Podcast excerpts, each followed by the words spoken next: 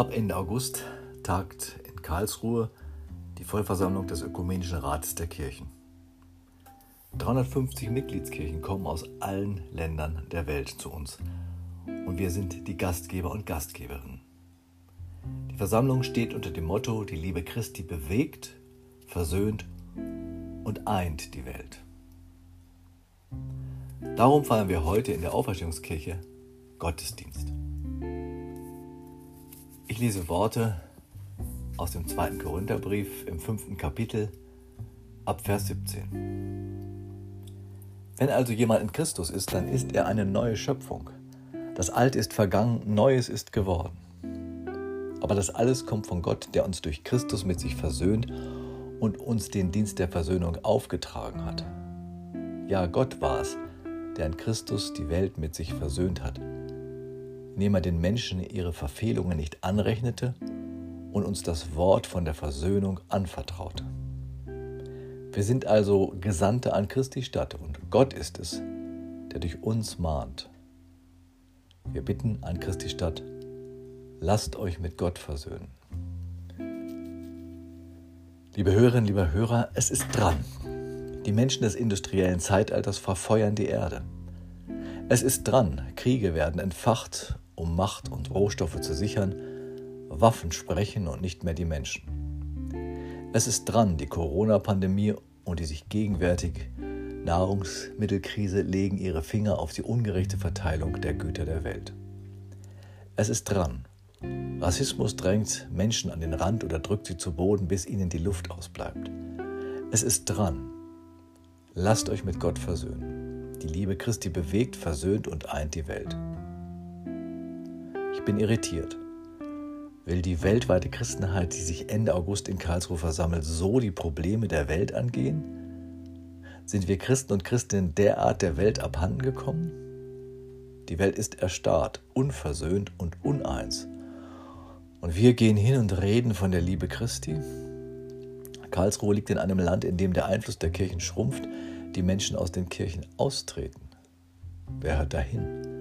Wenn Christen und Christinnen kommen und rufen, lasst euch mit Gott versöhnen, die Liebe Christi bewegt, versöhnt und eint die Welt.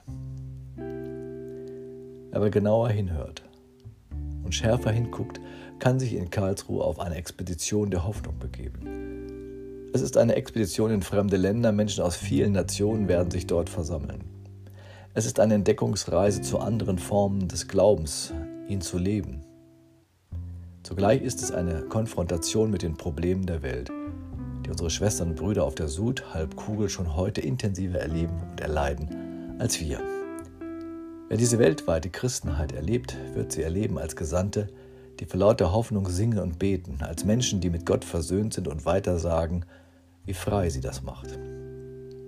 Wir Christinnen und Christinnen lassen nicht ab von der Liebe, die Jesus von Nazareth mit aller Konsequenz gelebt hat auf den Knien bei den Armen, die Hände voller Brot, das Herz voller Feuer, den Mund voller Worte, die die Liebe beschwören und Recht einfordern. Alles, was in einem Menschen und unter den Menschen unversöhnt ist, wollte er heilen und versöhnen. Denn wer nicht weiß, wie sich Versöhnung anfühlt, trägt eine Wunde in der Seele, die sich nicht schließen will. Er meint, dass sich nichts mehr bewegt im Leben, er fühlt sich nicht eins mit sich selbst, den Menschen und Gott und der Welt. Ein Jugendlicher sagte kürzlich über ein Mädchen, das wir beide kannten, die sei ein bisschen lost. Er meinte damit, sie fühlt sich verloren, hat gerade keinen Plan oder ein Ziel. Es fehlt ihr eine Verbindung, ein Einssein. Die Liebe Christi eröffnet einen Weg. Das ist der Weg der Versöhnung. So einfach? Nein, so steinig irgendwie dickste Brocken, der da quer liegt, sind wir selbst. Wegen unserer Verfehlungen und Sünden? Nein, Irrtum. Nicht, was bei uns falsch läuft, ist das Problem. Wir können nicht annehmen, dass Gottes Liebe uns freispricht von unseren Defiziten. Das ist das Problem. Wir wollen uns nicht als Mängelexemplar akzeptieren. Wir sind Teil der Gewaltstrukturen der Weltwirtschaft, an deren Ende Kriege entbrennen. Wir zerstören die Hoffnung. Wir sind mittendrin in dem, was falsch läuft im Alltag. Es könnte unser Todesurteil sein. Manche reden sogar von Strafe Gottes. Aber durch die Liebe Christi ist all das eben kein Strafgericht, kein Weg in den Tod, sondern ruft die Kehrtwendung vom Alten zum Neuen hin zu wagen.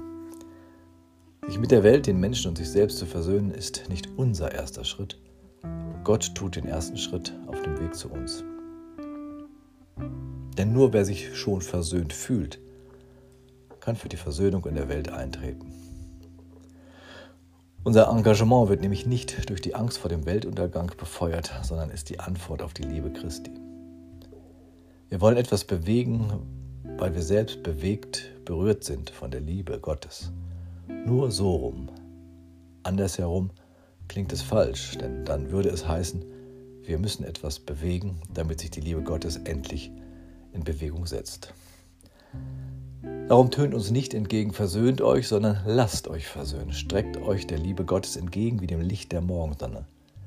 Dann werdet ihr offen und bereit für das, was an Neuem aufbrechen will, in euch und durch euch. Angst dagegen ist eine schlechte Motivation. Auch Spaltung in die Guten und die Bösen rettet die Welt nicht. Wenn Christen und Christinnen sich für die Mitwelt engagieren, tun sie das aus Ehrfurcht vor dem Leben in seiner Fülle und Vielfalt. Sie wagen es von einem Frieden zu sprechen, der an der Alternative der Feindesliebe festhält, statt dem Schwert das letzte Wort zu geben. Sie lassen nicht davon ab, dass alle ihr Brot und ihr klares Wasser haben müssen. Da sind wir gerufen als Gesandte an Christi Stadt.